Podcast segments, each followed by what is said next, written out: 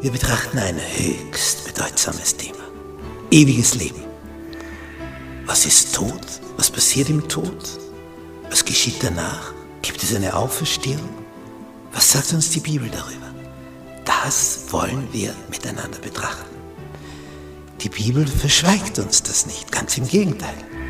Sie zeigt uns auf, was im Tod passiert, was danach sein wird, welche Möglichkeiten es gibt, in die edle wie in die unedle Richtung.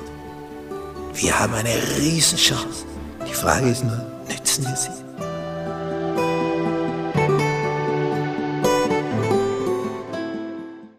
Mittwoch. Der Preis für den Stolz. Ein prophetischer Text aus dem Jesaja-Buch, Kapitel 14. Die zwei Texte, Ezekiel Kapitel 28 und Jesaja Kapitel 14, die schildern uns, was da im Himmel mit dem Engel, der einst der Lichtträger war, das heißt Luzifer, Träger des Lichts, vom Lateinischen, wie dieser glanzvolle Engel tief gefallen ist. Wir lesen hier in Jesaja Kapitel 14 ab Vers 12. Wie bist du vom Himmel gefallen, du schöner Morgenstern?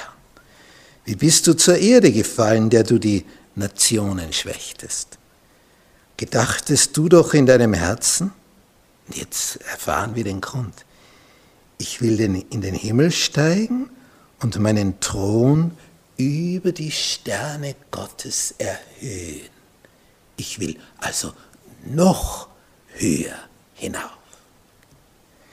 Ich will mich setzen auf den Berg des Stifts in der fernsten Mitternacht.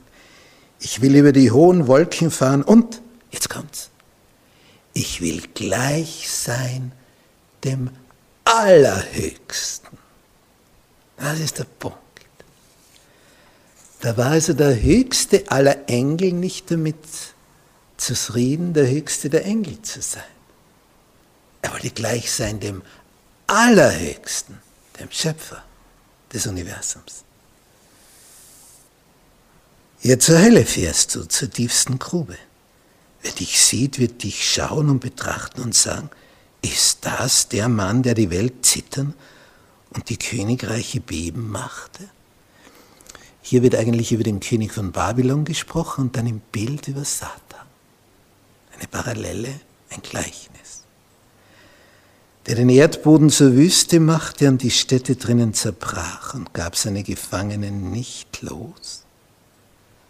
Alle Könige der Heiden miteinander liegen doch mit ihr, ein jeglicher in seinem Hause. Du bist verworfen fern von deinem Grab wie ein verachteter Zweig. Hier haben wir also die Motive. Wollte steigen, steigen, steigen. Und diesen Preis für seinen Stolz, den musste er schwer bezahlen, wie wir dann in Offenbarung Kapitel 12 erfahren. Als Satan hier also solche Gedanken pflegte und die auch seinen Engeln, er war der Nummer eins unter den Engeln, seinen Engeln mitteilte, hat er das natürlich nicht so dargestellt.